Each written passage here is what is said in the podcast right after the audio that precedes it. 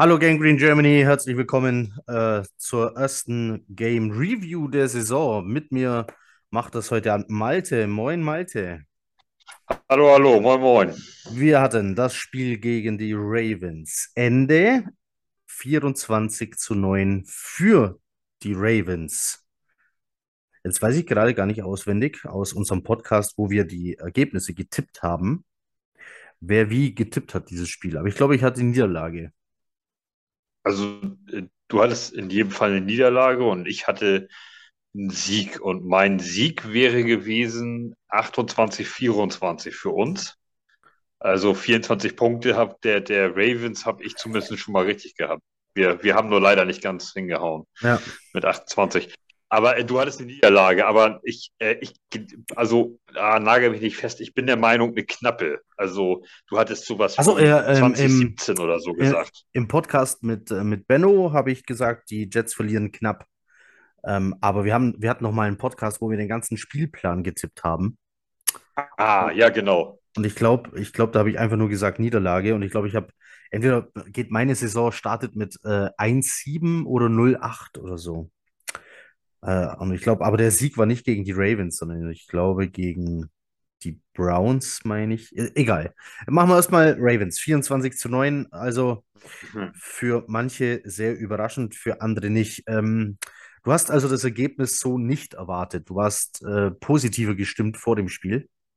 Ich war in der Offense positiver gestimmt vor dem Spiel, ja. Das kann ich so sagen. In der Äh, Offense. die, Das heißt, die die. Defense in der Offense, ja. In der Mhm. Off also mit unserer Offense natürlich. Ne?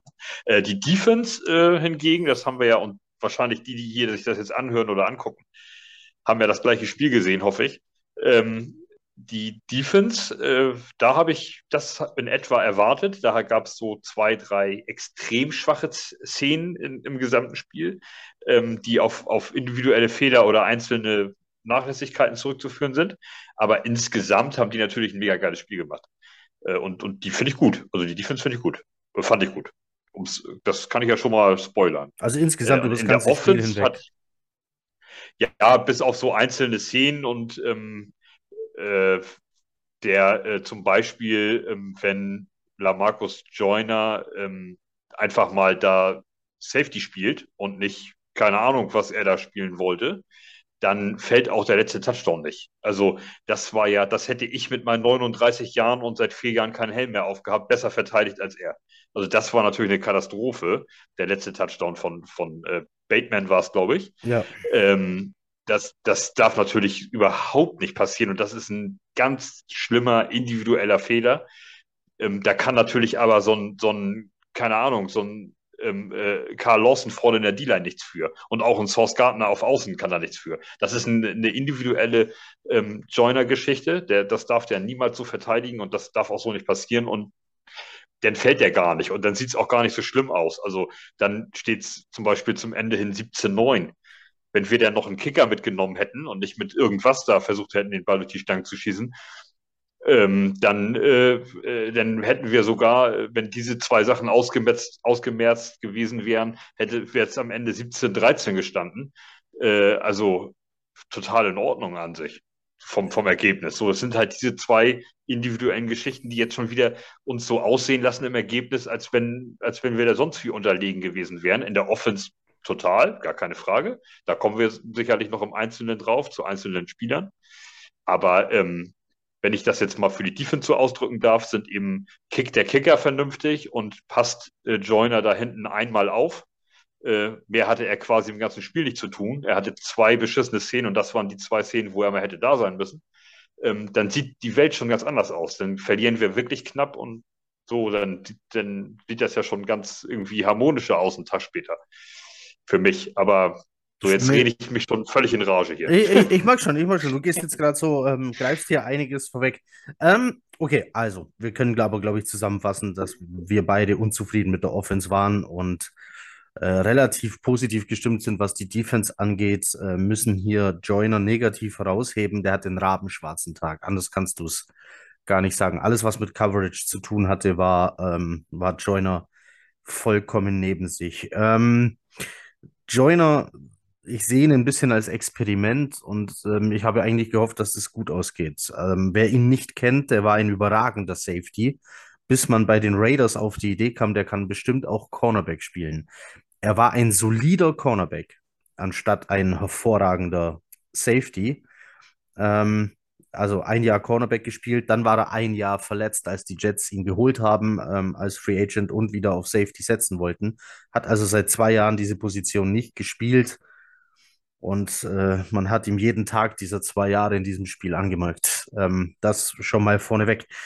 Wir gehen das Spiel mal so ein bisschen chronologisch durch. Ähm, wir, wir haben im ersten Drive, die, die Ravens hatten den Ball und da war ich eigentlich ganz positiv gestimmt.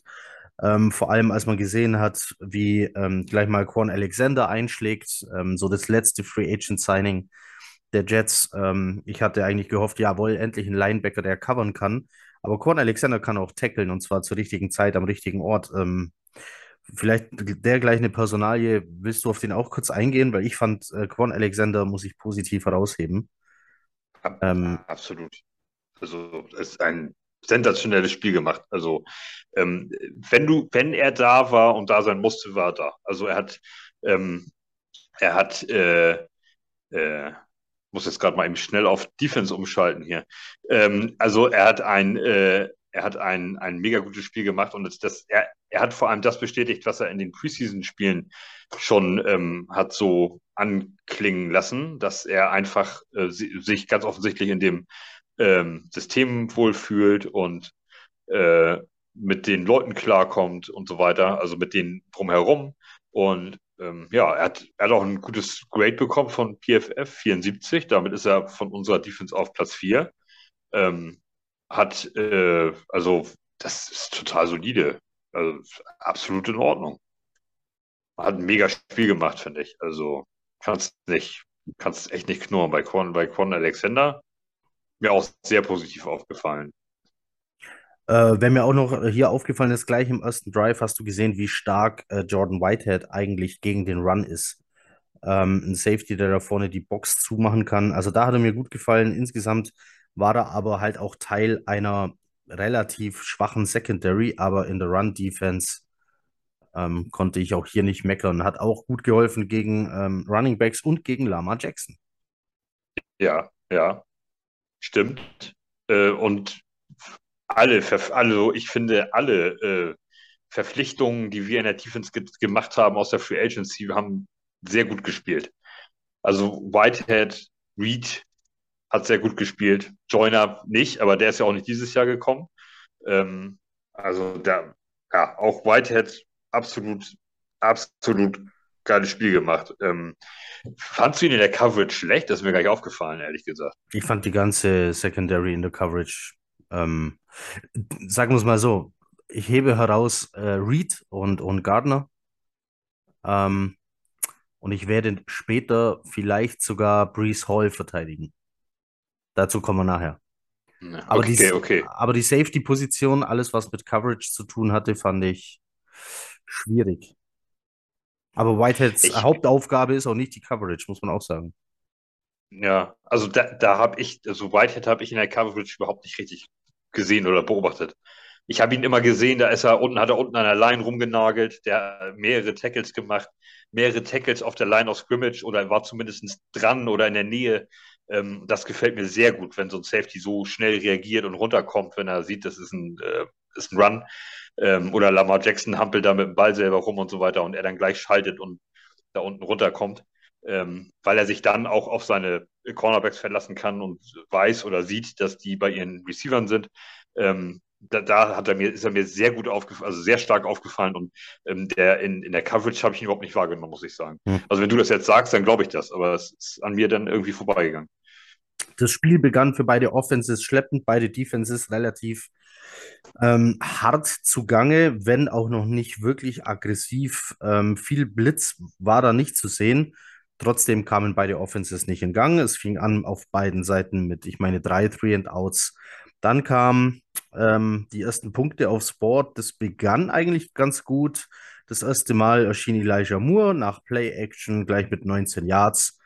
Äh, sah ganz gut aus beim First Down. Ähm, versucht Flecko über die Mitte auf Cager zu passen. Lawrence Cager, der von Wide Receiver auf Tight End umgeschulte, ähm, soll ich, der von Wide Receiver auf Tight End umgeschulte Tight End, wollte ich jetzt sagen. Was okay. ähm, also, ja, der, um, der umgeschulte Tight End von Wide Receiver. So, ähm, der rutscht weg äh, genau, erst verursacht er eine Flagge, muss man auch dazu sagen. Ähm, und dann fällt er gleich im nächsten Play auf, indem er ausrutscht. Und der Ball fliegt dann Mutterseelen allein äh, in Richtung von Marcus Williams, einer der besten, wenn nicht der beste Single High Safety der Liga, äh, ein Teil einer wirklich, wirklich starken Secondary der Ravens. Dazu auch später mehr. Ähm, und diese Interception führt dann die Ravens gleich zurück in die Red Zone. Ähm, die Jets können Schlimmeres verhindern, als bei Dritter und Drei Quinnen Williams den Ball wegschlägt. Ähm, es bleibt also bei Vierter und Drei. Justin Tucker kommt aufs Feld und wir kennen Justin Tucker. Ähm, wenn der aufs Feld läuft, sind es normalerweise Punkte ähm, fürs Team und so war es dann auch. 0-3 steht es jetzt also für die Ravens. Äh, Quinnen Williams. Das war ein geiles Spiel.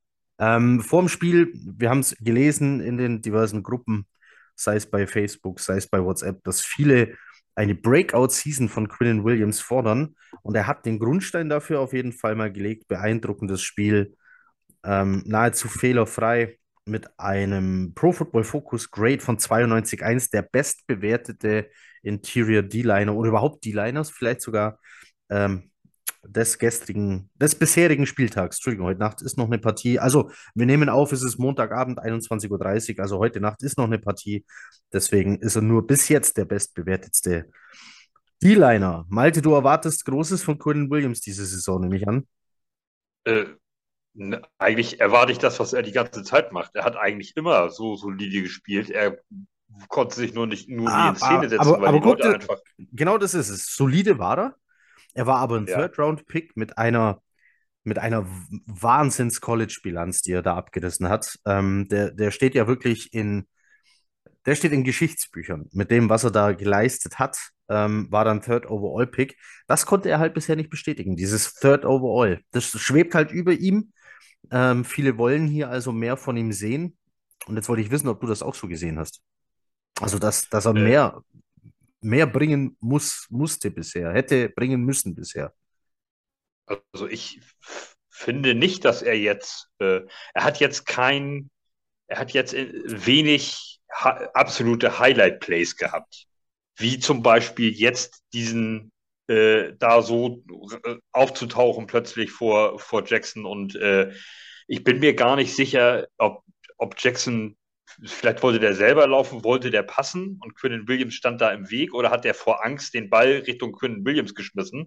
Das ist, äh, ich bin mir gar nicht sicher, in was für einer Konstellation das zusammenkam, aber auf einmal tauchte er ja, tauchte dieser Riesenberg vor ihm auf und hat die Arme so hochgerissen und ähm, kann den Ball. Diese Plays haben halt tatsächlich gefehlt, aber solide die Mitte war, hat er immer gut zu. Wenn er auf dem Platz ist, ist ist das, ist das absolut in Ordnung.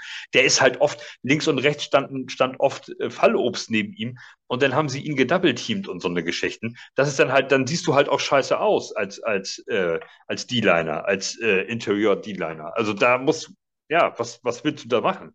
Also, aber dieses Spiel äh, hat den ersten Eindruck gemacht, er hat rechts und links Leute neben sich die da Rambazamba machen, die müssen respektiert werden von, von den, äh, von den O-Linern des Gegners, in diesem Fall Ravens, und dann kommen halt auch solche Plays dabei raus. Aber dass der das kann, finde ich, haben wir auch schon die letzten zwei, drei Jahre von dem gesehen. Also, ja. dass der, wenn der mal Unterstützung hat, ist er auch da. Aber er hatte halt selten Unterstützung. Sechs äh, Tackles hat er gemacht, einen Sack, einen Deflated Pass. Ähm, lupenreine Statistik hier stark bei jedem Snap, in, äh, egal ob gegen den Run oder gegen den Pass. Ganz starkes Spiel insgesamt, so ein kleiner Lichtblick. Ähm, der nächste Drive fing dann gleich bekloppt an. Es gab äh, einen äh, von insgesamt, jetzt muss ich mal gucken, drei Sacks waren es am Schluss für die Ravens. Äh, da gab es, äh, für mich ging der ganz klar auf, auf Fund, den ich, als ich das Spiel gestern geguckt habe, sah ich Fund schlechter als Max Mitchell. Absolut. Äh, aber ich, ich habe halt auch so eine Rage and Cajun Fanbrille auf. Für mich also schwer zu beurteilen. Pro Football Focus sagt es andersrum. Ähm, wie hast du es empfunden? Ist dir Fand auch so negativ aufgefallen wie mir? Ja, absolut. Ich, ich saß bei Nils auf dem Sofa, wir haben zusammen das Spiel geguckt. Ähm, schönen Gruß an dieser Stelle. Äh, ich äh, ich habe die ganze Zeit gesagt, immer wieder zwei, dreimal äh, schon im ersten Quarter gesagt, was macht Fanta? Und das finde ich sehr unglücklich, muss ich sagen. Ähm, er hat meinetwegen zu Recht gesagt, er fühlt sich da jetzt unglücklich, also jetzt schieben sie ihn nach links, dann schieben sie ihn nach rechts, dann wieder nach links äh, durch Verletzungen und er kann sich da gar nicht richtig positionieren. Und also er, er hat ja recht gehabt mit, dem, mit der Geschichte und so ist ja auch total in Ordnung. Aber wenn du so eine Kritik in der Öffentlichkeit am, am System, am Coach, am was auch immer er, mit er, mit wem auch immer er jetzt direkt unzufrieden ist, äußerst, ist es natürlich mega unglücklich, ist ein, ein zumindestens ähm, ähm, wie sagt man, ich, ich will jetzt, ich wollte jetzt offiziell sagen, oder offensichtlich, äh, nicht, äh, nicht offensichtlich ist, weil dann hätte PFF ihn ja anders bewertet. Aber äh, also ein, ein äh, zumindest in der Wahrnehmung ein so beschissenes Spiel dann abzuliefern. Hm. Weil jetzt wäre der Moment da gewesen, äh, für ihn zu sagen, ähm, äh, okay, jetzt zerfetze ich eben auf Left Tackle wieder alles, äh, dass die Jets mich entweder richtig teuer bezahlen müssen nächstes Jahr oder ich mich zumindest für meinen nächsten Arbeitgeber eventuell auch, guck mal, wenn ich werde da hin und her geschoben und mache trotzdem alles äh, gut. Und ich fand ihn mega scheiße. Also mir ist er nicht, ich habe das, fand das nicht positiv, was er da gemacht hat. Aber also die, die, die O-Line allgemein gestern ein, ein, komisches Problem, das man so nicht erwartet hat. Wir hatten ja alle gehofft, dass die O-Line ähm, dadurch von den Personalien her irgendwo zwischen solide und gut wird. Ich habe das ganze Spiel mitgeschrieben, was passiert. Und an dieser Liste hangeln wir uns gerade hier durch diesen Podcast. Und ähm, hier steht verdammt oft, vor allem in der zweiten Halbzeit, steht hier ständig Flecko unter Druck. Ähm, ja. Aber dir ist ja wahrscheinlich aufgefallen, wie oft Flecko lange den Ball gehalten hat. Da will ich jetzt kurz ja. eingehen. Wie gesagt, das ging das ganze Spiel über und wir, sind, wir, wir, bewegen uns hier gerade an meiner Liste immer noch im ersten Quarter. Trotzdem sind das natürlich Dinge, über die wir hauptsächlich bei diesem Spiel reden wollen. Ähm, so, Flecko hält lange den Ball, bekommt ihn nirgendwo hin, ganz viel Checkdowns, dann kurze Pässe, äh, vor allem auf Running Backs, deswegen Michael Carter mit äh, sehr, sehr hohen Stats vor allem. Ähm, jetzt ist die Frage, liegt es an Flecko, weil er seine Reads so langsam durchgeht? Liegt es an der wirklich, wirklich starken Secondary der Ravens, die einfach keinen Receiver zu keiner Sekunde freigelassen haben, was schlecht wäre für unsere Receiver, muss man auch sagen, oder dann eben für die Routen äh, und für die Spielzüge, die ausgesucht wurden? Oder lag es an der O-Line, die aber eigentlich kann die O-Line doch gar nicht so schlecht gewesen sein, wenn Flecko immer den Ball so lang halten konnte. Ich, ich krieg's nichts, ich krieg's nicht übereinander. Ich krieg diese Statistiken äh, wie lange Flecko teilweise den Ball gehalten hat, bevor er geworfen hat und dass er nirgendwo hinbekommen hat. Plus, dass die O-Line dann vor allem äh, Lake und Tomlinson so schlecht bewertet sind, kriege ich nicht übereinander. Wie lange musst du als O-Liner einen Gegner halten, dass es eine gute Bewertung gibt? Also, ähm, vielleicht, wir müssen mal vorne anfangen. Die Defense der Baltimore Ravens hat das einfach das ganze Spiel über sensationell gut gemacht. So, das mhm. ist erstmal, du musst auch mal anerkennen können, dass ein Gegner auf einer Seite des Balls einfach auch viel besser ist. Nee, ganz klar, ähm, die, haben, die, haben, die haben eine gute Front und die haben eine sensationelle Secondary. Second, vom Personal genau. her, ja. Und, und, da haben wir uns so ein bisschen die Zähne ausgebissen und das war ja auch ähm, teilweise zu erwarten. Und ähm, ich muss sagen, ich ich führe die schlechten Offense Plays und ähm, die schlechten, äh, das schlechte Abschneiden am Ende des Tages auf zwei einzelne Personen zurück. Das eine ist mit gut und gerne 60, 70 Prozent in meinen Augen Joe Flecko. Ich fand, dass der das mega schlecht gemacht hat für seine Erfahrung und für sein, was, was er so ist. Ich habe vorm Spiel ähm, noch ganz anders über ihn gesprochen. Nach diesem Spiel muss ich das, also muss ich das komplett revidieren. Er ist einfach komplett von A bis Z mega schlecht gemacht. Er hat keine Führung, er hat keine Führung des Teams. Er ist der Quarterback. Er muss auch der Defense mal auf die Schulter klopfen und er muss vor allem seine Offense-Leute richtig in, in äh, Szene setzen. Egal, ob das eine O-Line ist oder ob das, ein, ob das ein Receiver ist oder ein Running Back. Das hat er das ganze Spiel über mega scheiße gemacht. Ähm, und das an, die, die, die restlichen Prozent, meinetwegen 30, 40, gehen auf ähm, Mike LaFleur. Ja. Ähm, das, sind die, das sind die zwei Personen, die es einfach mega scheiße im Zusammenspiel gemacht haben. Mike Lafleur hätte irgendwann mal erkennen müssen, ähm, wir müssen uns jetzt, wir müssen jetzt mal ein paar Sachen aus dem Hut zaubern, ein paar Spielzüge, die die Baltimore Ravens Defense überrascht. Die Baltimore Ravens Defense, egal ob es die Secondary war, die Linebacker oder die, die, die absolute Front vorne mit der D-Line, die waren in keiner einzigen Situation in diesem Spiel mal überrascht und kamen mal ins Schwimmen. Und das ist schon mal gar nicht gut, denn du musst mal einen Spielzug drinne haben, wo so ein Cornerback auf einmal nicht weiß, scheiße, bleibe ich an dem, übergebe ich den, oh, da kommt ja noch ein Receiver in meine Flats, was mache ich jetzt? So, du, wir haben zu keinem einzigen Zeitpunkt jemanden mal ins Schwimmen gekriegt, das ist nicht gut. Und Flecko äh, hätte mal mit ihm sprechen müssen. Und wenn man, ähm, ich habe, oh, ich habe das, da darf ich gar nicht dran denken, wenn man den ohne Helm gesehen hat, auf der Bank sitzen, dann hat er daran gedacht, ob seine Frau wohl schon die Bolognese-Soße fertig hat für heute Abend über Football kann der nicht nachgedacht haben. Also das, wie der, wie der guckt und wie der aussieht, das ist eine absolute Voll, Vollkatastrophe. Und der hätte doch lange mal zum Head Coach und zu Mike Lafleur hingehen müssen nach den ersten zwei, drei Drives und sagen müssen, pass mal auf, Leute, ähm, ich kriege keine richtige Anspielstation. Äh, die O-Line ist, die D-Line ist verdammt gut, die, die geben mir ja schon noch eine Sekunde Zeit, aber das reicht nicht. Die Receiver krieg kriegen sich nicht frei. Ähm, wir müssen irgendwas verändern. Ich muss schneller durch den Read kommen. Ich muss auf den ersten Read, der muss frei sein, bumm, dass da der Ball hingeht.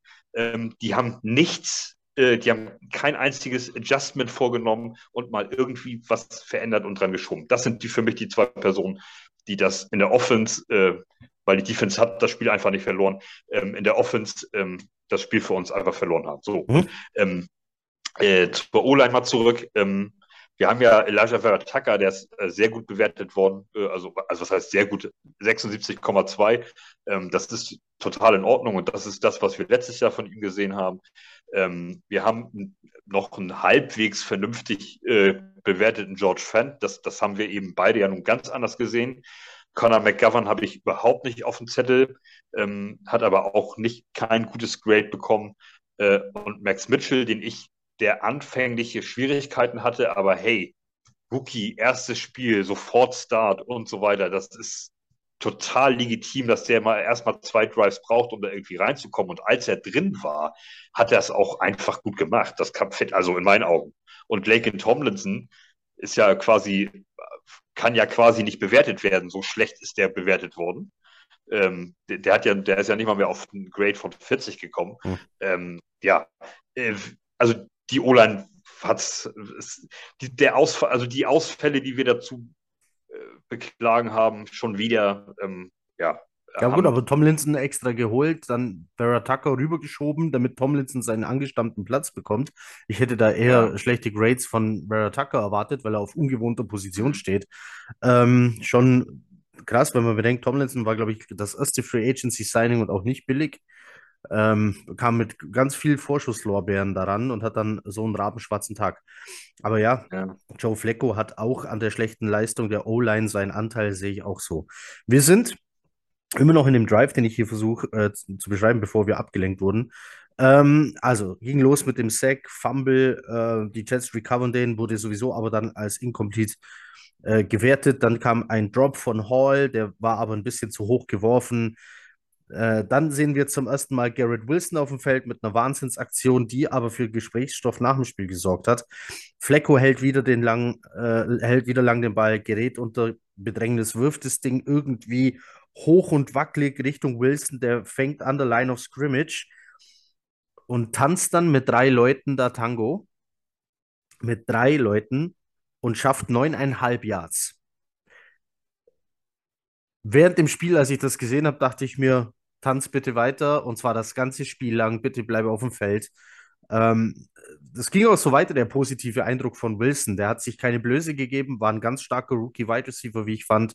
Und nicht zu Unrecht wurde gleich in mehreren sozialen Netzwerken gefordert, mehr von ihm sehen zu wollen.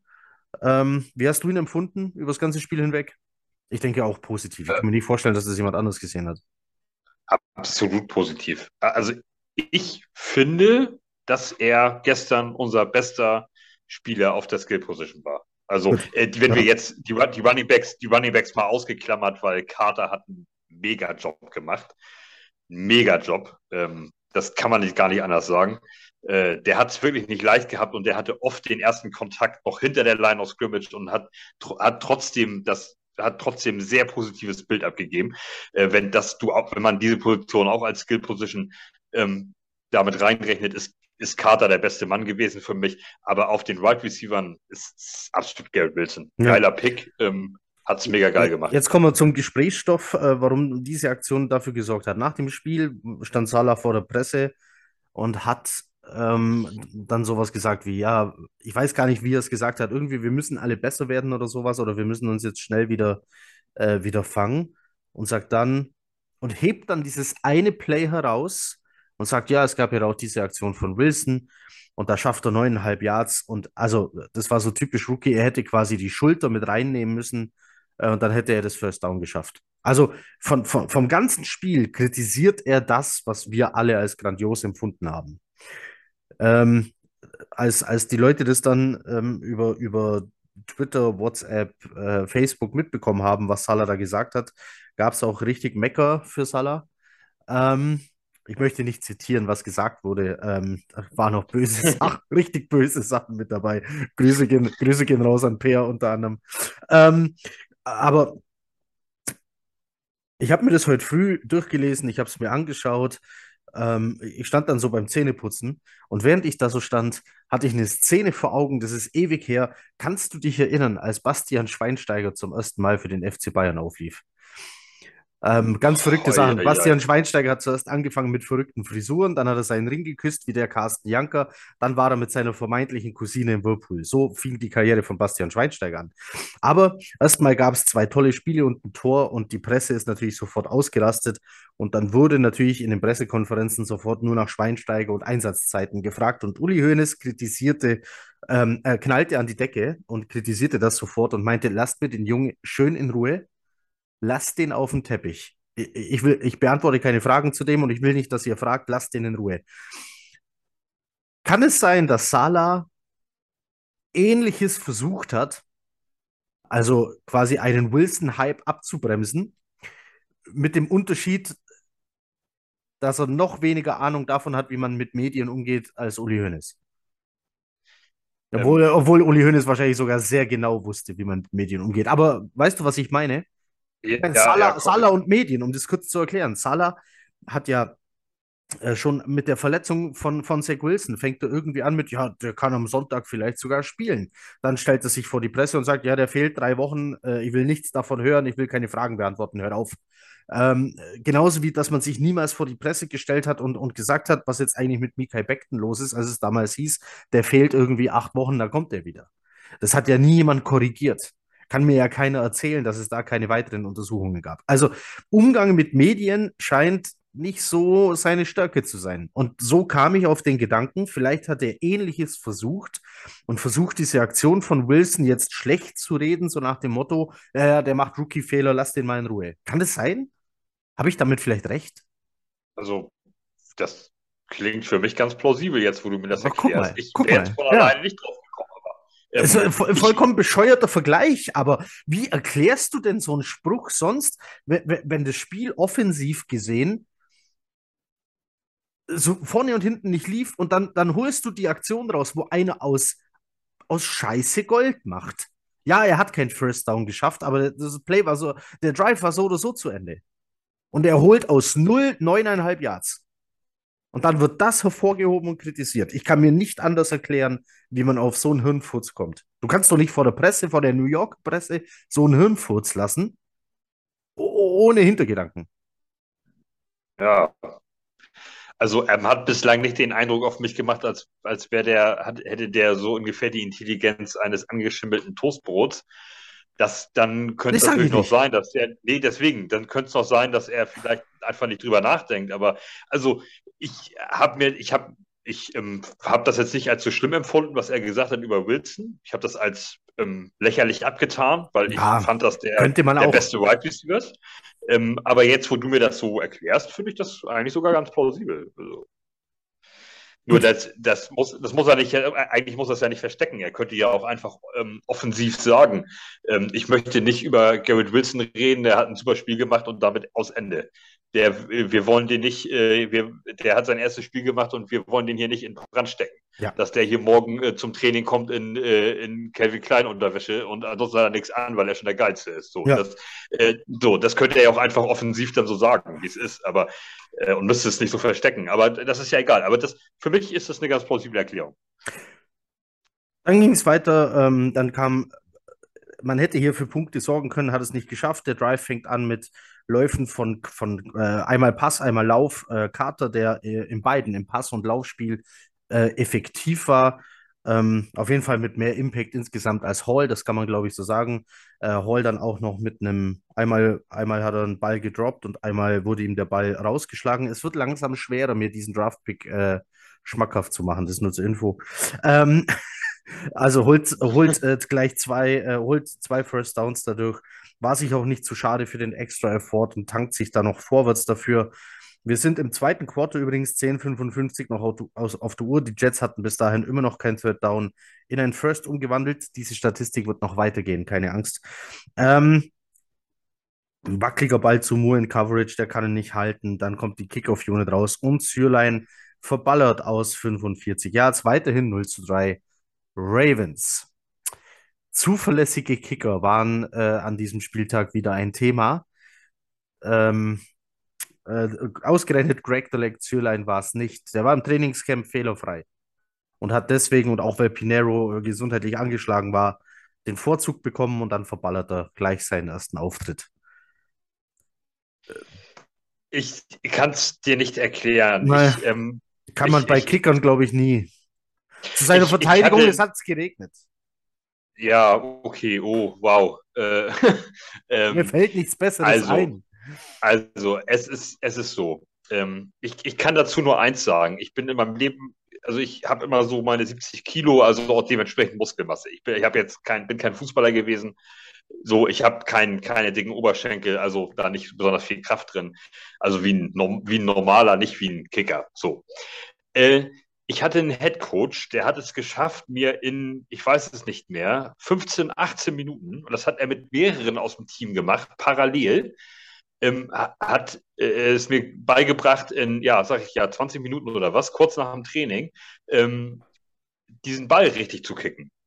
Mir fehlte die Kraft, mhm. um weiter als ungefähr der 20-Yard-Line dieses Tor zu treffen. Dann wurden sie einfach zu kurz. Die Kraft hat er ja. Aber ich, hab, ich hätte jedes Mal voll in die Stangen getroffen, wenn ich mehr Kraft gehabt hätte. Andere äh, in so unteren Liegenden machen das dann gerne O-Liner, weil dicker Oberschenkel, mehr Kraft drinne. Die treffen eben auch aus 30 Yards Entfernung oder auch mal 40. Den, mit denen, wir haben das parallel mit mehreren gemacht, ähm, um einen Ersatzkicker mal äh, zu haben einfach. Und das hat 20 Minuten gedauert und von uns hat keiner mehr vorbeigeschossen. Ähm, du hast gewusst, wie, du, wie musst du treten und wo musst du hinzielen. Und dann wurde ausgesiebt aufgrund der Kraft im Oberschenkel, wie weit fliegt der Ball. Am Ende ist es dann irgendwie eben ein, zwei O-Liner geworden. Die Kraft ist ja bei Greg the Leg nicht das Problem. Mhm. Er hätte ja getroffen. wieso der, warum die das in der NFL dann nicht hinkriegen? Na, Diese ich, ich glaube, Zeit, Stange. Also ich glaube, Zeit ist hier ein wichtiger Faktor. Ich glaube, so ein so, so ein NFL-Special Teams, die da Jagd auf den Ball machen, sind viel schneller bei dir ähm, ja, als, als, sonst jemand. Das heißt, wenn das Timing nicht stimmt, wenn der nicht, wenn der nicht schon am Ball vorne ist zum Kicken, wenn der Ball beim Holder ist, dann gibt es da schon zeitliche Probleme. Ähm, 45 Yards sind ein ganz schönes Brett, plus Regen, plus Wind. Es hat ja auch einen Grund, warum in der NFL so selten frisches Blut reinkommt. Das sind ja immer die, von den 32 Typen kennst doch du immer mindestens 20 schon aus den vorigen Jahren. Mindestens, wenn nicht mehr. Da kommt vielleicht mal einer dazu. Jetzt bei den Browns, die haben einen gedraftet, hat sich auch gleich gelohnt. McPherson bei den, bei den Bengals wurde vor zwei Jahren gedraftet und die anderen 30 Typen kanntest du vom Vorjahr. Das hat ja einen Grund, da kommt ja niemand Neues rein. Das schafft ja gar keiner. Über 1000 Kicker kommen jedes Jahr vom College, die mit Sicherheit alle am College lupenreine ähm, Statistiken haben, die schaffen es aber nicht zu den 32 NFL-Teams. Keiner von denen. Ganz verrückt. Ich, ja, also ich, wie gesagt, ich, also, aber ich, der Ball war ja hoch und flog ja, Ja. gut. Ja, Also der, zu, beim, beim verschossenen Field Goal. Die Länge war ja nicht das Problem. Der ist ja vorbeigeflogen. Ja. Also, und also, das hattest du ja bei, bei sorry, Steelers, bei Steelers Bengals, hat- hattest du es da gleich wieder mehrmals. Der eine vorbei, das der andere an Pfosten, dann Laces out, wieder daneben und dann ist es der vierte Kick, der letztendlich endlich dafür sorgt, dass das Ding drin ist. Ich will mit keinem von denen tauschen, weil Tatsache ist, dass jedes verschossene Field Goal eigentlich auch dafür sorgen kann, dass du arbeitslos bist. Genau. Ja, Aber warum? Aber zum Beispiel, er hat ja auch nach später noch einen Extrapunkt verschossen. ne? Ich meine, das ist völlig irrelevant. Das, dieser eine Punkt hätte jetzt auch nicht mehr, aber der Extrapunkt kommt ja nun mal nur aus 20 Ja. Yard Entfernung. wusstest du, dass Äh, es also- eine, Peti eine Petition gab bei den Bears? Die bauen ja ein neues Stadion, dass es ein Dome wird. Ja? Ja, gab's. Und die bauen tatsächlich einen Dome. Weil die, die Wegen- haben ja so ein, die Bears haben ja so ein Kicker-Trauma. Äh, Ja. aus, den, aus den letzten, äh, keine Ahnung wie vielen Jahren, die bauen einen Dome. Und die Fans wollten das so, wegen dem Kicker-Trauma. Die wollen kein offenes Stadion mehr. Ja. Win- Windy Wobei City. ich, wobei, ähm, wobei ich äh, mich auch gestern wieder gefragt habe, als ich äh, Knut und Sascha und Kasi und wer da alles so unterwegs ist, Kevin natürlich, als die da alle im Stadion saßen, ähm, Das stimmt, Grüße gehen nach New York. Nee, ich glaube, inzwischen sind die auf dem Stimmt, Weg die, oder äh, vielleicht sind, sogar schon die da, sind, äh, die City. sind, die sind, bis sie das hören, sind sie in Atlantic City. Atlantic City, genau. Ja. Ähm, habe ich mich auch wieder, ich glaube, dass die auf dem Flight Deck unterm Dach sitzen, Ja. wenn mich nicht alles täuscht. Ja. Äh, aber äh, ich habe mich gefragt, als ich da die Bilder gesehen habe, es hat ja auch zeitweise geschüttet, warum in so einer Stadt wie New York City ohne Dach? Ich Ja. meine, das kriegt hier der HSV ja sogar besser hin. Ich glaube, vielleicht, Also, hatten sie, vielleicht hatten sie Angst, dass sie so ein starkes Dach bauen müssen, weil es in New York so viel schneit. Wenn da mal Schnee auf dem Dach liegt, äh, den musst du erstmal runterbekommen, ohne dass das Dach kollabiert. Ähm, wer ein geiles Video sehen will, welches Team war denn das? Die mussten dann ein ganzes Jahr in einem anderen Stadion spielen, weil ihr Dach gebrochen ist. War das Minnesota? Ne, Hatten die vorher ein Dach vor ihrem Dom? Ich Die glaub, konnten es halt auf und- die gewesen, konnten wie es auf den und zufahren. Die konnten Ah. auf und zu fahren, meine ich. Äh, gibt, jedenfalls haben die Überwachungskameras haben das ja gefilmt, wie das Dach kollabiert. Ähm, ihr müsst euch das ohne Scheiß bei YouTube, äh, gebt einfach mal ein Minnesota Stadium Roof Collapse. Äh, dann seht ihr das. Äh, wie das Dach langsam bricht und unter den Schneemassen nachgibt. Und dann ähm, mussten die den Rest der Saison in einem anderen Stadion spielen. Gab es also schon. Kann ich mir vorstellen, dass sowas Gedanken sind. Wir machen weiter im Spiel, bevor wir uns hier mit Dächern verquatschen. Ähm, jetzt, jetzt kommt langsam ähm, Andrews ins Spiel, äh, von dem man am Anfang des Spiels gar nicht gesehen hat. Äh, Jackson kommt aber nach wie vor nicht zum Laufen. Das ganze Run-Game äh, der, der Ravens äh, hat hier nicht funktioniert. Und dann haben wir zum ersten Mal Jermaine Johnson gesehen, der schön um Moses, ähm, ehemaliger Jets Right Tackle, rumläuft ähm, und seinen ersten Sack verbuchen kann. Richtig schönes Ding von Jermaine Johnson. Gutes Spiel gemacht. Äh, insgesamt auch für Pressure gesorgt, wenn er mal auf dem Feld war. Äh, hat mir sehr gefallen. Da ist viel zu erwarten. Jetzt haben wir auch auf Jets-Seite, also das Ganze endete in einem Punt. Ähm, dann haben wir ähm, unseren Brees Hall zum ersten Mal mit Impact zwei First Down geholt, einmal Lauf, einmal Pass. Ähm, dann wurde aber Flecko wieder gesackt. Das war wieder über die Seite von Fund. Äh, Habe ich hier meine Notizen stehen. Ähm, dann kommt ein Blitz über die Mitte. Carter nimmt den zwar super auf. Flecko entkommt also kurz, kommt aber trotzdem nicht weg. Passt incomplete. Dritte und 17, der nächste Punt. Ähm, dann haben wir Lamarcus Joyner mit seiner ersten sichtbaren Aktion. Das war eine Pass Interference. Ähm, Ah, das war auch übel. Ja, dann haben wir das erste Mal Sauce Gardner positiv gesehen. Jackson probiert es weit in die Endzone auf Andrews, aber Sauce Gardner macht einfach die Tür zu komplett. Sauce Gardner, ähm, ich meine, fehlerfrei in diesem Spiel nahezu. Äh, zumindest. er hat, äh, er hat äh, Sauce Gardner hat einen Pass zugelassen für acht Yards. Und wurde insgesamt getargetet viermal oder so, meine ich, oder? Ja, kann vier oder Irgendwie so. sechs, äh, Ja, irgendwie irgendwie so, so. ja. Also auf jeden Fall für einen Rookie, ey, auf der Position ein Monsterspiel. Und nach wie vor seit der Highschool keinen Touchdown zugelassen. Somit war die Bold Prediction von Benno aus unserem Preview-Podcast äh, ging dahin. Ähm, Jackson probiert's äh, dann Richtung Endzone und dann ist was passiert, das sah komisch aus. Ähm, Bryce Hall läuft hinter Davonay her, berührt Davonay auch noch, kommt aber zu spät. Der Ball war perfekt platziert. Äh, Davonay fängt den Touchdown Ravens. Äh, Extrapunkt war gut, 0 zu 10. Äh, wir haben noch vier Minuten bis zur Halbzeit. Äh, wie hast du die Situation gesehen? Mein erster Gedanke war, dass Hall Davonay auf der Route nicht folgen konnte, ihn aber mit Speed wieder eingeholt hat, aber dann zu spät war. So, so war mein Eindruck. Jetzt pass auf, jetzt habe ich hier eine Statistik gelesen. Ähm, das kam auch über entweder Pro Football Focus oder Outsiders oder eine dieser Bewertungsseiten. Jedenfalls haben ja alle Spieler einen GPS-Tracker, sodass man nachvollziehen kann, wie weit und wohin die so gelaufen sind während so, einem Spiel. Hall ja. war die ganze Route an ihm dran. Der größte Abstand war 0,11 Yards. Der Ball war einfach so perfekt, sagt diese Statistikseite. Ich habe vergessen, welches war. Ähm, ich, das, den ba Ball weiß ich nicht. Der war einfach perfekt gefangen. Ja, den kann auch nur Also, Davonay, also mit perfekt genau. geworfen meine ich, den kann auch nur Davonay fangen. Hall hat keine Chance, an den ranzukommen. Chance. Es läuft genau, Genau. in die, in die Route von Davonay, landet der Ball, der seine Hände nur nach vorne strecken muss. Und da kommt natürlich Hall, wenn er diese 0,11 Yards hinter Davonay ist, natürlich nicht mehr hin. So lange Arme hat keiner.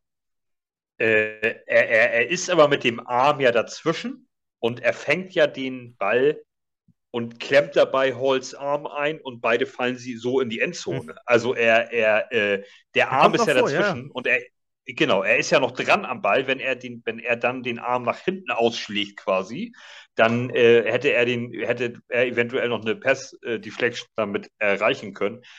Ähm, das, aber was will man ihm da vorwerfen? Er, Hey. er, er, verteidigt, er verteidigt das super und also beide machen eben ihr, was Maximum möglich ist. Also ähm, da, da, Davin, da, Davinay, da, Davinay, ja, ne? Mit A, ne? Ich, Äh, ich, ich spricht spreche ihn mit- Davonay aus. Ja. Ähm, und, und Hall machen beide ihr absolut Maximum, was möglich ist und äh, spielen es beide nahezu perfekt. Und, und ähm, ja, der Receiver hat halt da das, das glücklichere Händchen. Also Bryce Hall wird das halt- ist, Guck mal, äh, hier, kann, hier sieht man wieder schön, wie man sich bei Pro Football Focus halt manchmal tauschen, äh, täuschen kann. Hall spielt es eigentlich gut. Der steht nur fünf Snaps aus, auf dem Feld, darunter diese Aktion und dementsprechend schlecht ist seine Bewertung. Aber Ja. wie du gerade gesagt hast, was will er machen? Also er kann sich nicht dahin beamen. Er ist an ihm dran, aber du kannst es fast nicht verteidigen. Also ich, ich halte Hall immer noch ähm, für einen sehr guten Backup und bin froh, dass er noch da ist.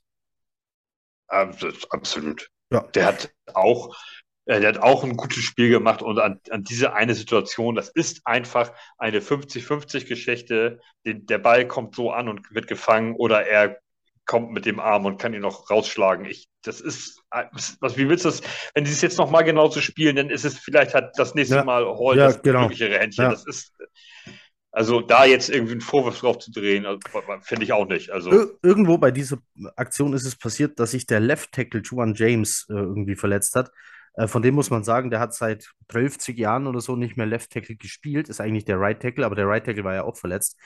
Ähm, die, die Ravens mussten jetzt also mit Ersatz, Ersatz Left Tackle spielen.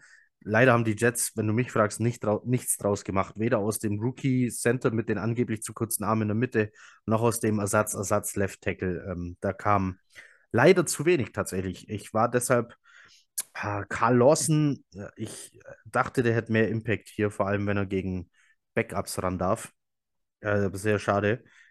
Ähm, ich will jetzt nicht sagen, ich bin enttäuscht von, von Carl Lawson. Du kannst nicht erwarten, dass jeder in jedem Spiel irgendwie äh, seine, seine zwei oder drei Sacks ähm, äh, auflegt. Aber ich hätte es gern gesehen. Und ich Ja. dachte, dass alle, alle Zeichen eigentlich drauf stehen, äh, dass er das auch möglich machen kann. Also ich hab, der ist mir auch überhaupt nicht aufgefallen, muss ich sagen. Ich, Ein Tackle for also Also, also er hat, er hat seine Tackles und eins for Loss. ja, ähm, ja, stimmt. Drei, ne? Drei, drei Tackles, eins for Loss. Ja, okay. Also ich äh, muss auch sagen, äh, dass er mir weder positiv noch negativ aufgefallen ist. Also quasi gar nicht. Ähm, aber auch bei ihm, und das, wie ich das jedem zugestehen würde, auch der war ein Jahr raus und, und hat jetzt hier quasi sein erstes Spiel wieder gemacht. Und auch dem räume ich gerne mal zwei, drei Wochen ein, um erstmal reinzukommen wieder. Ja, und, ja. wie ist das eigentlich? So, wie fühlt sich das nochmal an? Ach ja, genau, ach ja, tat ja gar nicht so doll weh und so, jetzt gucken wir mal so. Das, also auch das würde ich ihm gerne einräumen. Er hat ein, ein durchschnittliches Spiel gemacht und das ist Ja. Immer noch besser als das, was wir die letzten Jahre auf Edge Rusher hatten, im Übrigen. Also, Jetzt kam, jetzt, jetzt kam mal ein Drive, wo, wir das hatten, was du erwartet hast, nämlich ein bisschen Variabilität. Wir haben jetzt hier in, in dem Drive, kurz, wir sind jetzt kurz vor der Halbzeit, die Jets müssen irgendwie Punkte aufs Board bringen und dann setzen sie endlich äh, Braxton Barriers ein, ähm, laufen mit Hall, laufen mit Carter, passen zu Conklin und kommen so ähm, eigentlich ganz gut übers Feld, bis Conklin im Umfallen den Ball verliert. Ähm, Garrett Wilson kann den recovern. So sind wir dann bei 4. und 5 mit 28 Sekunden auf der Uhr. Jets nehmen ihr Timeout, schicken Zürlein aufs Feld, der diesmal trifft und man geht mit 3 zu 10 in die Halbzeit. Mein Halbzeitfazit war, okay, mit dem, Drive, mit dem Drive jetzt im Rücken, so wie den, den letzten gespielt haben, wenn du so aus der Halbzeit rauskommst, kannst du hier was holen, weil die Defense hat Wilson, äh, hat, äh, ähm, hat, äh, sag schon, Lamar Jackson davon abgehalten, groß zu explodieren, hat das ganze Run-Game der Ravens davon abgehalten zu explodieren. Er hatte im Pass-Game diesen einen Fehler gegen Davonay, ist okay, kann passieren. Ähm, und deswegen war ich hier eigentlich so, je nachdem, wie sie aus der Halbzeit kommen, könnte hier was gehen. das stimmt. Ähm, und ich hatte äh, das, ich habe das exakt so gesehen und ich fand, dass uns die Defense eben komplett im Spiel gehalten hat. Wenn wir jetzt mal einen Fuß mit der Offense in die Tür kriegen und, und, und in so einen Flow kommen, in so einen Lauf kommen, ähm, dass man auch mal, mal zwei Drives in Folge mal punkten kann und so ist die Defense ja da. Die hat uns einfach komplett im Spiel gehalten. Und dafür ist so eine Defense ja auch da. Das ist ihr Job, äh, der Offense den Rücken frei halten und äh, sie nach Möglichkeit, wenn es eben erstmal nicht so läuft, auch im Spiel zu halten. Das haben sie zwei Quarter lang auch nahezu perfekt gemacht. Dass du mal einen Touchdown kriegst und ein Field Goal, das ist, das, das ist einfach so. Das, das, Aber was soll man dazu sagen? Das La passiert. Lamar, Lamar Jackson war in der Halbzeit bei vier Rushing Yards. Genau, das, äh, also wir, wir haben den gut in der Pocket festgenagelt und der ist da kaum, kaum weggekommen. Und wenn er sich ein, zwei Mal getraut hat, hat es ja auch meistens gescheppert, Ja. äh, vor allem in der ersten Halbzeit. Ähm, so, das ist schon, wir haben da schon ein richtig geiles Spiel gemacht. Das kann man gar nicht anders sagen. Die Defense hat das sehr, sehr gut gemacht. John Franklin Ähm, Myers will ich hier kurz hervorheben. Ich habe ganz oft seinen Namen gehört mit John Franklin Myers ist an ihm dran. John Franklin Myers kam durch. Äh, John Franklin Myers hat irgendwie eine Hand an Jackson. John Franklin Myers jagt Jackson. Ähm, hat man immer wieder gehört und gesehen. Ähm, der war also all over the place, äh, wenn man so will. Ähm, hat wieder seinen Job gemacht, so wie man es von ihm erwartet hat. Ähm, die Ravens bekommen nach der Halbzeit den Ball, auch dank John Franklin Myers. Ähm, gehen sie raus. Michael Carter, der Zweite, hat mir hier sehr gefallen, der als Nickelback Andrews covern musste und das auch ganz gut hinbekommen hat. Der ist drei Köpfe kleiner als Andrews.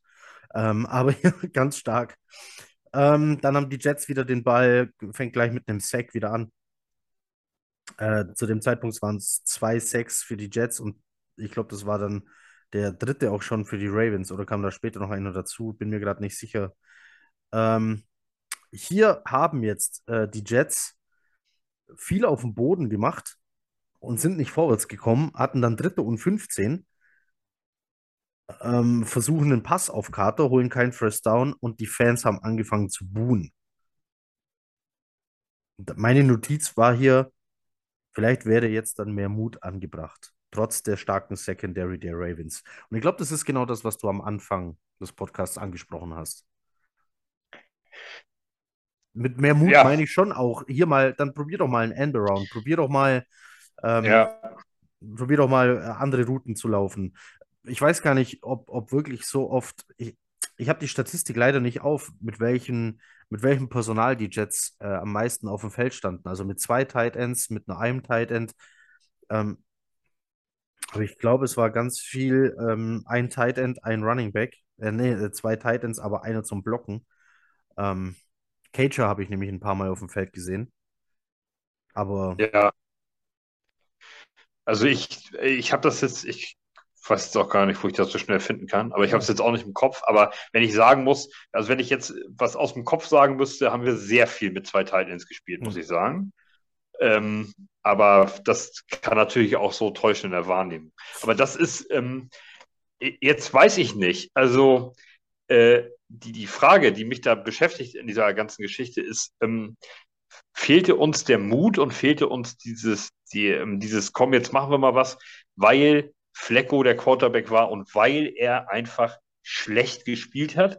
Ja. Ähm, die, alle Pässe, also egal, ob sie unter Druck, ob sie mit, ob er sich vorher aus der Box raus, aus der, aus der Box, aus der Box ähm, raus, äh, rausgerollt ist und sie quasi ohne Druck geworfen hat. Äh, ob der Receiver frei war oder nicht, alle Pässe wackelten, sahen scheiße aus, immer zu kurz. Ich habe drei, vier Pässe gesehen, die auf die Füße des eigenen Receivers gingen ähm, oder kurz davor waren. Zwei ähm, oder auch Running Back, auch Running Backs, die angeworfen hat. Ich glaube, wenn ich mich jetzt richtig erinnere, zwei oder dreimal hat Carter Schrägstrich Hall den Ball nicht gefangen, weil er es aus vielleicht zehn Yards Entfernung nicht schafft, auf die Nummer zu werfen, sondern auf die Füße unten. Ja. Ähm, das ist einfach scheiße. Ich, ich, muss es einfach so sagen. Flecko hat eine Sache im ganzen Spiel gut gemacht, das waren die Hands-off, Handoffs zum Running Back, ja. für den Running Back.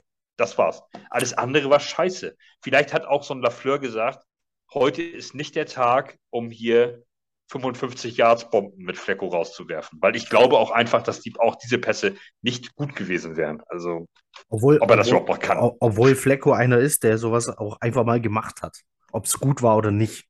Das, äh, das hat ihn teilweise ja sogar ausgemacht. Das hat man ja immer wieder von ihm gesagt, dass er diese Risikopässe weit gerne mal nimmt, obwohl er sie nicht hätte nehmen sollen. Ähm, wir erleben jetzt zwei aufeinanderfolgende äh, äh, äh Drives von den Ravens, in denen sie punkten. Äh, geht los mit einem grottenschlechten Punt von, von äh, Mann, der viel zu kurz kommt. Die Ravens starten an der Jets 44, kommen mit Drake an die 30. Dann kommt ein richtig starker Option Run von Jackson, wo auch der Kameramann drauf reingefallen ist ähm, und den, den, falschen Spieler äh, ohne Ball verfolgt hat. Ähm, dann musste Carter der Zweite bei diesem Drive auch noch ins, ins blaue Zelt ähm, weil er da mit Drake zusammenrauscht, den er aber auch sofort an der Line of Scrimmage äh, stoppt. Ähm, dann kann Jackson einmal unter Druck entkommen und auf Davonay passen und er steht da hinten in der Endzone Mutterseelen allein, habe ich mir aufgeschrieben. Und das stand da ja auch wirklich. Und irgendwo siehst du dann so Joiner durchs Bild trapsen ähm, oder ins Bild reintrapsen, der sich dachte, ja, war vielleicht mein Mann. Also, ich glaube, das war so die, die, die, die, krasseste, äh, also der krasseste Fehler, den die Jets Secondary aber so gemacht hat. Also beim ersten Touchdown haben wir ja schon gesagt, Hall war an ihm dran, kann das aber irgendwie nicht verteidigen. Hier sah es anders aus. Hier wurde Davonay einfach, ich weiß nicht, hat der sich da, hat den keiner gesehen? Gestohlen. Oder, oder, oder, oder war hier die Aufteilung einfach nicht, hat, hat Joyner den nicht bemerkt, hat, hat er nicht gecheckt, dass da jemand durch seine Zone läuft oder ich weiß es nicht. Äh, jedenfalls steht es jetzt 3 zu 17 für die Ravens. Meine Notiz hier war, äh, Jets verlieren mehr den Zugriff aufs Spiel. Es kommt weniger Druck auf Jackson, dafür mehr auf Flecko. Ähm, die Ravens Secondary lässt keinen Raum. Das war meine Notiz zu diesem Zeitpunkt. Und genau das hat sich im nächsten Drive bestätigt. Jets three and out. Äh, dann kommt Lamar Jackson, der es einfach mal lang auf Bateman probiert. Ähm, meine Notiz hierzu ist, äh, Joiner nicht vorhanden. Ähm, weil irgendwie Bateman einfach durch war und den Ball bekommt. Ähm, als äh, die äh, Jets Offense wieder aufs Feld geht, hört man von den Rängen Rufe nach Mike White. Ich, ich würde mich interessieren, ob unsere Jungs da mitgebrüllt haben oder ob die da schon kann ja mal einer schreiben, wenn sie es sehen. Genau, ähm, einfach, einfach mal schreiben, ob ihr da mitgebrüllt habt. Äh, es waren Mike White-Rufe zu hören.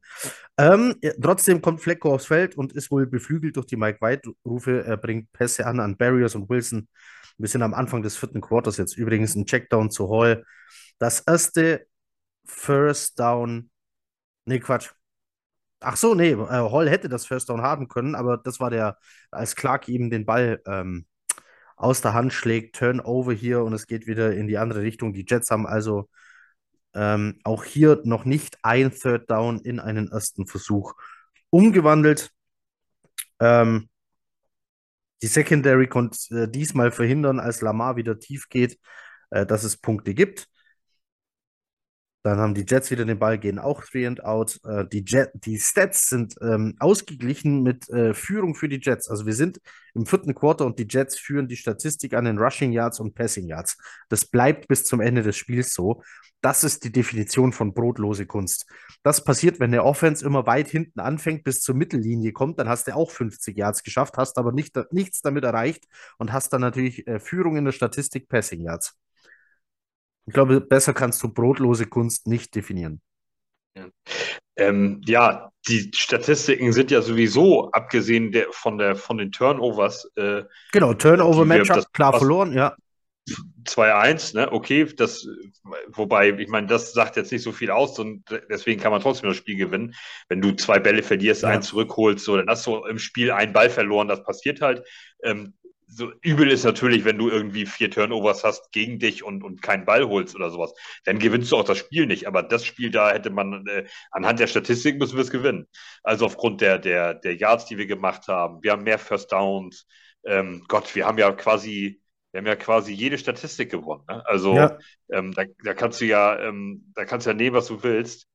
Ähm, äh, ich, ich schalte gerade mal schnell um. Äh, Possession Time, fünf Minuten mehr. Äh, also wir haben länger den Ball. Wir haben 79 Offense Plays gemacht und ähm, äh, die, die Ravens nur 53. Es sind 26 Offense Plays mehr, 100 Yards mehr gemacht.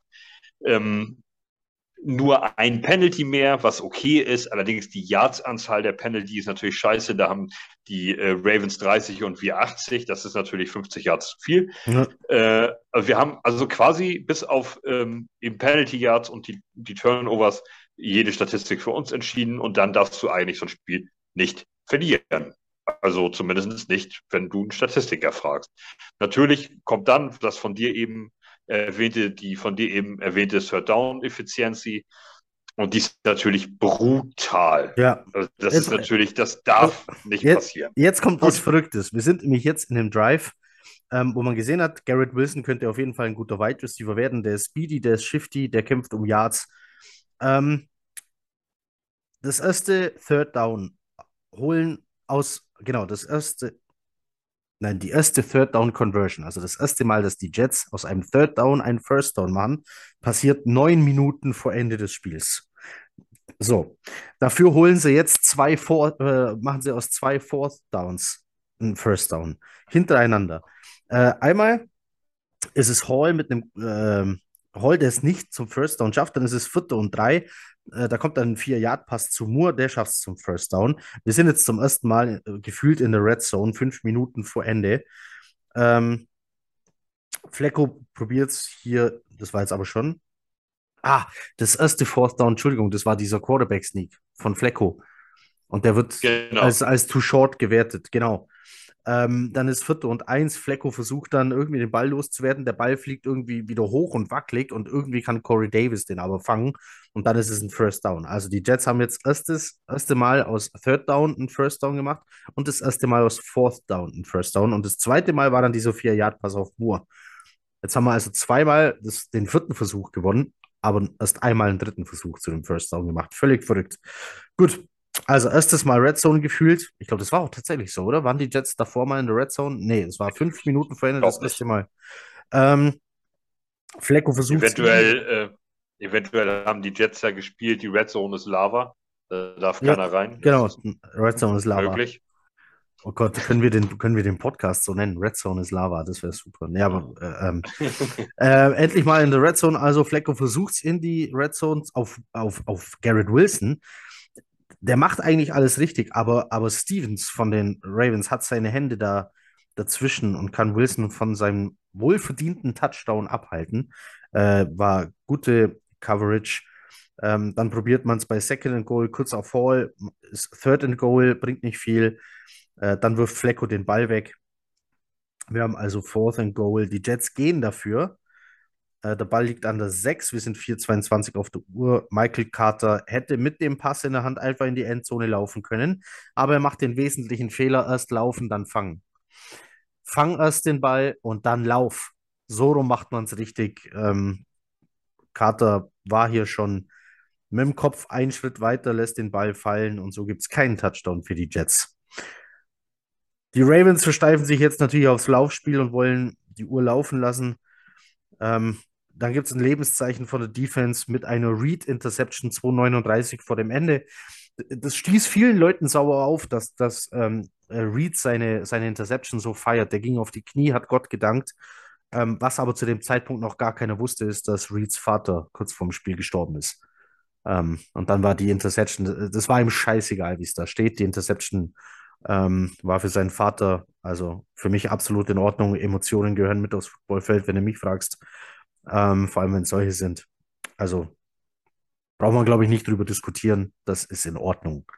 Egal, und, wie, egal äh, wie es steht. Und natürlich. Und äh, das ist das eine. Und das andere ist, wenn ähm, er äh, das nicht passiert wäre mit seinem Vater vom Spiel, und er trotzdem diese Interception feiert. Das ist das erste Spiel für seinen neuen Arbeitgeber, von dem er auch einfach ja auch viel Geld kriegt. Jetzt er ist in der Free Agency gekommen und so.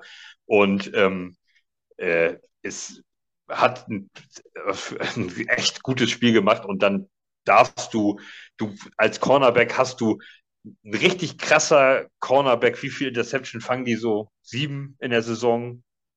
vielleicht mal, dass mal einer sieben hat oder sowas, ja. Also du kommst in deiner Karriere und in deiner, ist ja nicht so wie ein Touchdown. Also ist ja nicht so wie ein, wie ein, wie ein, äh, wie ein Receiver, der ja eben so angespielt wird, der öfter mal sowas feiern kann.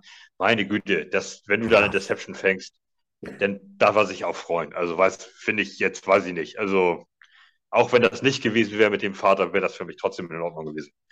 Phil Flecko versucht jetzt äh, schnell zu spielen, um vielleicht doch nochmal in die Endzone zu kommen, steht aber permanent unter Druck, wird dann nochmal gesägt von Washington, der da in der Mitte durchkommt.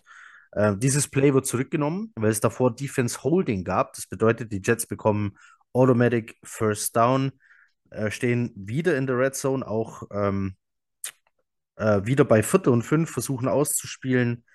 Äh, da kommt dann dieser Pass auf Moore Moore drückt aber vorher Fuller weg von sich, vom Körper und Fuller bleibt da liegen. Da muss mehr passiert sein als nur dieser Push. Äh, Fuller verdreht sich dabei anscheinend bös das Knie. CBS, die das Spiel übertragen haben, sagten, ihnen wurde von der Regie geraten, die Wiederholung nicht zu zeigen. Ja, so böse, so böse muss das mit dem Knie ausgesehen haben. Ich wüsste noch nicht, was rauskam bei ihm. Ähm, also wie schlimm es wirklich ist, aber es muss wirklich nicht toll ausgesehen haben. Ja. Ähm, wurde dann also direkt in die Kabine gebracht. Ähm, wir hoffen natürlich, es geht ihm gut. Der Push von Moore war unnötig, aber ich kann mir auch nicht vorstellen, dass der muss den schon richtig blöd auf dem irgendwie äh, halb in der Luft, halb äh, auf dem Standbein erwischen, wegschubsen, dass sich ein Knie so verdreht. Ähm, also da äh, müssen ich unterstelle also nur jetzt keine Absicht. Also, dass man mal einen Gegner pusht, ähm, okay. Aber äh, so. Ich, ich, ich, äh, also ich kann, ich habe das in der Live-Einstellung gar nicht gesehen. Ähm, Fand es dann tatsächlich doof, dass sie es nicht nochmal gezeigt haben. Sie müssen ja nicht zwingend die, ähm, die, äh, wie heißt das? Ähm, also das Knie. Die also, Wiederholung die, die das Knie so zeigen. Ich hätte gern noch mal gesehen, was das da war, weil ich habe das in der Live-Einstellung gar nicht wahrgenommen, dass das dass Moore da dran ist. Das heißt ja nichts. Kann ja sein, dass er da geschubst hat oder geschoben hat, ähm, um sich Platz oder äh, ja Platz zu verschaffen, Luft zu verschaffen. Ähm, ich, äh, also, keine Ahnung, ich kann es nicht sagen. Ich habe da jetzt keine Wiederholung gese gesehen bislang. Ich kann mir aber nicht vorstellen, die Situation in der Live-Einstellung sah nicht so aus, als wenn Moore ihm jetzt irgendwie das halbe Knie rausgerissen hätte. Ja. Äh, also ich, das, ich, man müsste es jetzt wirklich nochmal sehen, um, um, ähm, ja, um, um zu sehen, was jetzt im Einzelnen da tatsächlich passiert ist. Aber Moore ja, fand ich auch nicht, dass der jetzt irgendwie Schuld daran hatte. Aber wie gesagt, das wäre halt dann ganz schön, wenn man es nochmal gesehen hätte. Ähm, ja. Aber gut, so ist es. Äh, Flecko holt danach einen First Down auf Wilson. Ähm, dann kommt wieder brotlose Kunst. Dann haben wir dritter und fünf, meine ich, waren es dann. Äh, Third and Goal, Quatsch. Ball lag, glaube ich, aber auf der fünf oder sechs. Jedenfalls, Flecko wirft auf Conklin zum Touchdown 9 zu 24 auf der Uhr. Und dann verkickt Zürlein seinen zweiten Ball an dem Tag, nämlich diesen Extrapunkt. Das Publikum quittiert das wieder mit Buhrufen. Ähm, und dann war es eigentlich schon vorbei. Wir haben jetzt nur noch eine Minute auf der Uhr. Die Jets probieren noch einen Onside-Kick, die Ravens recovern den und knien es dann ab. Und die Jets, obwohl noch ähm, Auszeiten auf der Uhr waren, lassen es natürlich runterlaufen und nehmen hier keine Timeouts mehr. Ja, also wir können diesen Podcast jetzt entweder nennen Brotlose Kunst. Ja. Oder, oder, oder was war der erste Vorschlag? Fand ich so. Äh, äh, Lava, der äh, Red genau, Zone die Red. Zone, die Red Zone ist Lava. Das, das wären so. Das beschreibt das ganze Spiel, glaube ich, sehr gut. Also irgendwie, irgendwie hat man es geschafft, den Ball zu bewegen, ähm, aber halt ganz viel mit Checkdowns, Kurzpassspiel, weil weiter hinten ging entweder nichts aufgrund von Secondary oder aufgrund von Flecko. Ähm,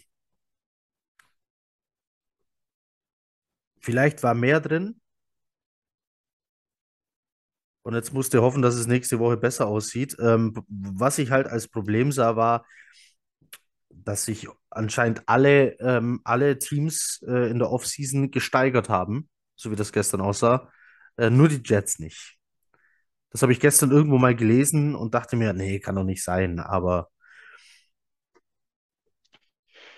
manche sahen gar nicht so Äh, schlecht aus, aber hatten vielleicht auch die dankbareren Gegner. Ich meine, so äh, Browns gegen, gegen Panthers wäre jetzt äh, nicht so die Creme de la Creme gewesen letzte Saison. ja. Äh, ich ähm, habe wenig gesehen von Detroit zum Beispiel oder ähm, äh, Okay, äh, die, so die, scheiße? die Äh, Detroit und. Jaguars ähm, ähm, auf jeden Fall, also die sind immer noch schlagbar, aber du brauchst nicht mehr glauben, dass alle anderen Teams der NFL über die drüber fegen können. Die haben sich auf beiden Seiten des Balls verbessert. Ähm, aber ich finde, ehrlich gesagt, dass wir dann teilweise ähm, mit uns selber, das, ja, das machen wir ja ganz gerne, aber dass wir jetzt doch etwas hart mit uns ins Gericht gehen, weil, ähm, also der Quarterback war einfach wirklich scheiße und äh, ohne Quarterback ein NFL-Spiel zu bestreiten, ist halt nicht ganz einfach. Und unsere, ich fand schon, gerade in den ersten beiden Quartern, hat sich Baltimore an uns doch die Zähne ausgebissen.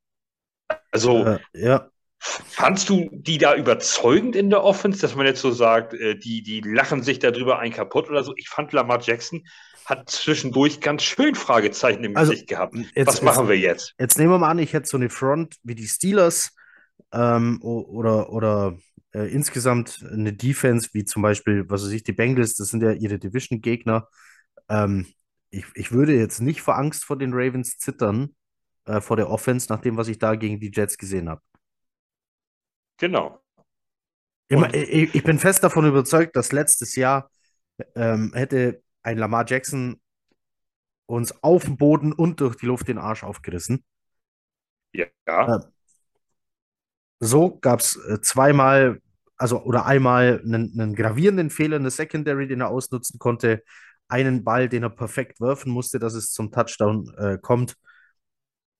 Und ansonsten vor allem auf dem Boden äh, ging da nichts. Also, Und genau, und jetzt fand ich ähm, die Ravens Offense okay. Also, ähm, das ist jetzt nicht so, dass ich jetzt irgendwie sagen würde, die, die können gar nichts. Was im Umkehrschluss für mich bedeutet, ähm, dass wir schon eine starke Defense haben und dass wir da einfach auf sehr vieles sehr richtig gemacht haben in der Offseason. Und jetzt haben wir halt auch noch so zwei, drei individuelle Fehler drin gehabt, ähm, so gepennt, äh, Joiner zweimal komplett ver verschlafen und so holt er dann eine, macht eine PI, die auch einfach eine ist, so, die auch, was auch unnötig ist. Also, ähm, das, das muss ich schlauer machen, wenn ich der Typ bin, der, also und auch ja schon NFL erfahren bin und sowas. Ähm, so, also das, ich, ich nagel mich so ein bisschen auf Joiner fest, aber der war halt auch einfach kacke und hat uns auch mit das Spiel gekostet, einfach eben mit Flecko zusammen. Das ist eben diese Kombination Mike Lafleur, Flecko, Lamarcus Joyner und noch in, mit Abstrichen ähm, äh, Zürlein. Äh, das, das sind so die Personen, an denen ich das so ein bisschen festmachen will sogar. Aber es ist, ja, was, ich, äh, wie gesagt, ich ähm, denke, dass wir, ich, ich hoffe jetzt einfach im Moment erstmal durchhalten und auf Zach Wilson warten. Ähm, ich bin guter Dinge. Ich möchte und will immer positiv bleiben und ich bin guter Dinge, dass uns äh, Zach Wilson besser führt und besser äh, kontrolliert und das mit dem einfach besser wird. Weil, was ist jetzt für eine Alternative? Also abgesehen davon, dass ich jetzt gerne, vielleicht wolltest du mich das noch fragen, ich greife das einfach vor. Ich möchte gerne dann im nächsten Spiel, Flecko hat jetzt einmal gezeigt, dass er es nicht mehr kann. Ähm, jetzt können wir es im nächsten Spiel dann auch einfach mal Mike White machen lassen. Mhm. Das ist, äh, wer das wäre jetzt so meins. Also, und ich denke, ähm, du tust ja auch, ich weiß nicht, wie alt Mike White ist, ähm, aber äh, Flecko ist 37 oder was? Äh, ja, meine Güte, dann wird er halt jetzt auf die Bank gesetzt für, für Mike White. Das ist doch jetzt, du brichst doch damit jetzt kein, kein Rookie-Quarterback das Vertrauen weg oder sowas. Das ist doch jetzt wirklich scheißegal. Ich meine, schlechter als Flecko wird, kann es Mike White ja kaum machen. Also dann was, doch jetzt die äh, Chance. Mike White ist 27. Was hältst du von Leuten, die nach, äh, oder nein, nicht, was hältst du von den Leuten? Was hältst du äh, von, von den Rufen nach Straveler? Ähm, nein. Danke. Also wir haben ja Mike, wir haben ja, wir haben ja Mike White da und äh, der hat es schon gezeigt in, in einem Spiel und einem Quarter. We we also ähm, weißt du was? ich verstehe nicht, wie man nach Straveler schreien kann. Der hat gegen Third Stringers gut ausgesehen in dieser, wie hat es Per so schön beschrieben, in dieser One-Read-Offense, die er spielen durfte. Weißt du, was eine, eine Ravens Secondary mit dem macht? Ja, also, der, der hätte ja gar keinen Ball eingeworfen, glaube ich. Also der, der, da wäre gar kein. der, sitzt, der sitzt am Schluss weinend in seiner Dusche, die Knie ans Kinn gezogen und wippt nur noch vor und zurück, wenn die mit dem fertig sind. Also jetzt mal ehrlich, nee, nein, einfach nein. So. Also ja, ich, also ich würde jetzt tatsächlich, also wenn es jetzt nur noch tatsächlich jetzt die nächsten zwei Spiele sind, würde ich es jetzt einfach mit, mit Mike White und oder Joe Flacco äh, zu Ende bringen, bis Zach Wilson da ist. So. Und wir gehen alle davon aus, Zach Wilson spielt dann den Rest der Saison vernünftig guten Quarterback, Offensiv-Football für uns zu Ende und wir sind dann nachher in Woche 10 doch alle sehr versöhnlich und so weiter. Ja, das heißt ja nicht, dass wir jedes Spiel, das ist ja auch nochmal ganz wichtig. Ähm, es geht ja gar nicht für uns um Sieg oder Niederlage. Na, das nein, ist doch nein, scheißegal. Nein, äh, muss, nein, muss man noch einmal wirklich betonen. Darum geht es gar nicht. Es ist völlig egal, wie viele Siege am Schluss da stehen. Es kommt nur genau. darauf an, ist Zach Wilson the guy oder ist es nicht? Und, und, da spielen die Anzahl von W oder L ist mal egal. Da müssen stehen genau. Passing Yards, da müssen stehen Touchdowns, da müssen stehen keine bis wenig Interceptions. Ähm, da muss stehen, kann die Offense führen, kann, kann eine Offense, äh, kann den Ball bewegen und so weiter. Das, das, sind hier die wichtigen Aspekte. Und wenn deine Defense dann am Schluss aber von der gegnerischen Offense den Sack voll kriegt, verlierst du halt trotzdem. Weißt aber am Ende der Saison, der Saison du hast kein Fragezeichen mehr auf Quarterback. Darum geht's. Nur diese Frage gilt es zu beantworten. Ich habe auch irgendwo hat jemand gelesen, ach ja, der ist es ja eh nicht, man sollte ihn noch auf die Bank setzen und, und quasi ausbilden. Nee, der ist in seinem zweiten Jahr. Wenn das jetzt nicht ist, ist es nicht. nicht genau. Der muss auf Gedeih und Verderb muss der spielen. Selbst wenn Joe Flacco jetzt ein, ein MVP-würdiges Spiel abgeliefert hätte, hättest du, sobald Zach Wilson wieder fit ist, Flacco benchen müssen. Weil du wissen willst, was du an ihm hast. Fertig aus, Amen. Zach Wilson muss spielen. Je länger Zach Wilson jetzt verletzt ist und nicht spielen kann, desto größer ist die Wahrscheinlichkeit, dass es nicht ist. Wenn du ja. nicht zeigen kannst, ob du es bist, bist du es nicht die NFL ist hier knallhart. Ich weiß, der hat Sympathien. Wer es nicht mitbekommen hat, ich habe mir ein kleines äh, soziales Experiment erlaubt in, der, äh, in einer WhatsApp-Gruppe, habe hier Stats reingeschickt äh, und habe gesagt, hey, wenn Zach Wilson diese Stats hätte, würdet ihr ihn behalten oder einen neuen draften? Haben alle gesagt, behalten. Dann habe ich gesagt, okay, ähm, dass die Broncos ähm, ähm, äh, sag schon, Russell Wilson geholt haben, findet ihr aber alle gut. Ja, ja, finden wir alle gut. Dann sage ich, okay, hätten die Broncos, nehmen wir an, äh, Russell Wilson wäre halt nicht bei ihnen, hätten sie dann auch einen draften können. Ja, hätten auch einen draften können. So, und dann habe ich aufgeklärt, weil die Stats, die ich geschickt habe, waren die von Teddy Bridgewater bei den Broncos.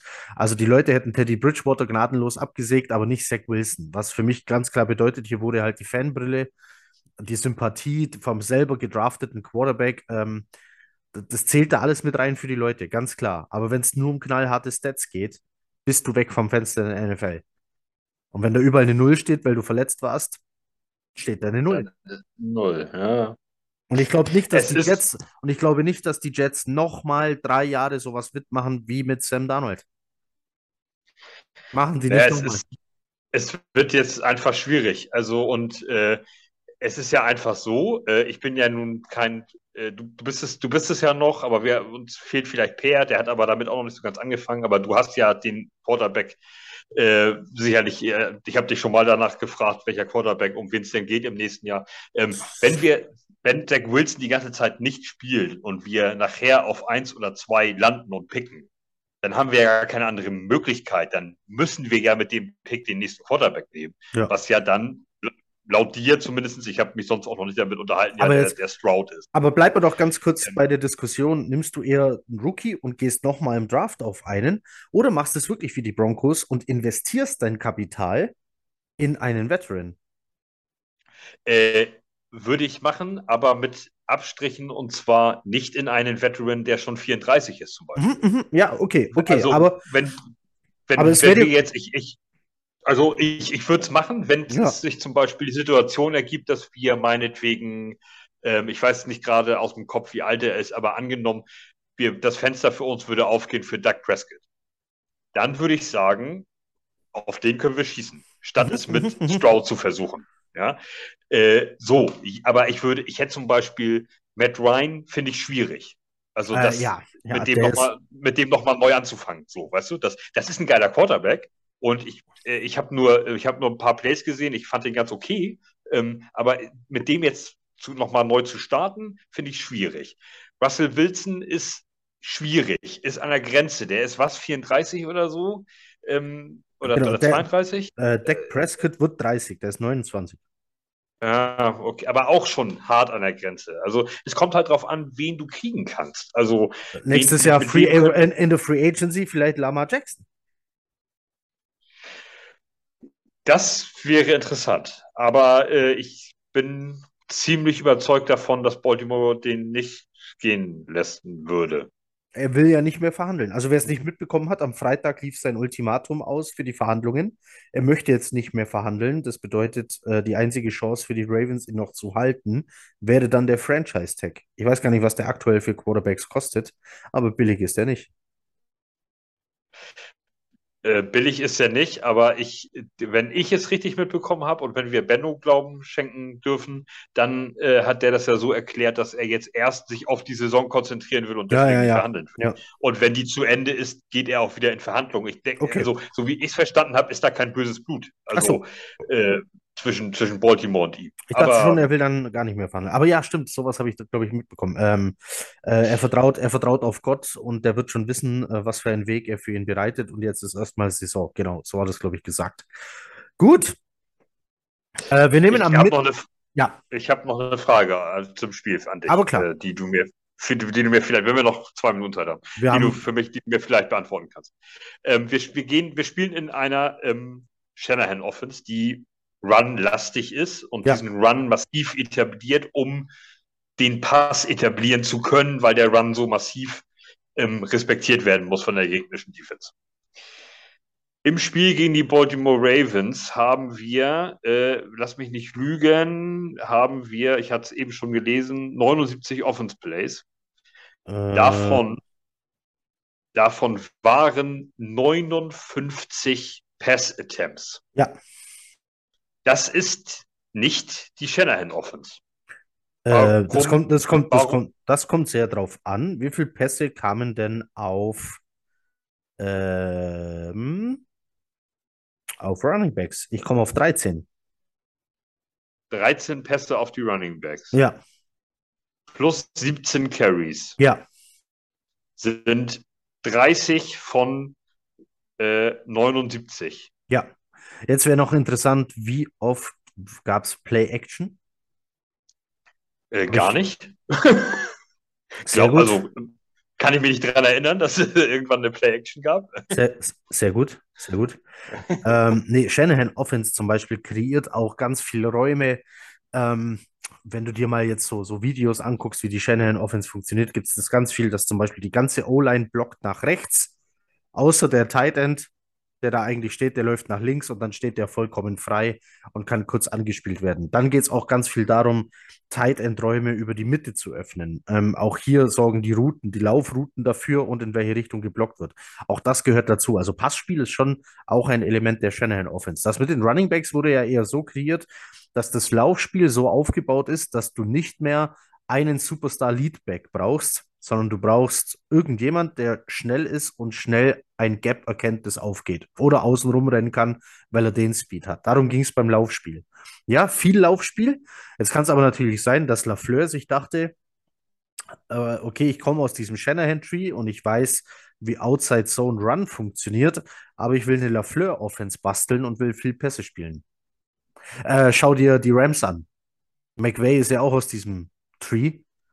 Ähm, bei denen macht aber, ich denke, Cooper Cup bekommt eindeutig mehr Bälle als alle anderen.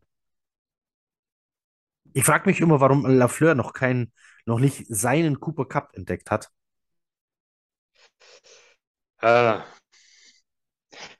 hat er ja vielleicht. Oder sein, oder, oder, oder, oder anders sein Debo Samuel, um bei Shanahan zu bleiben.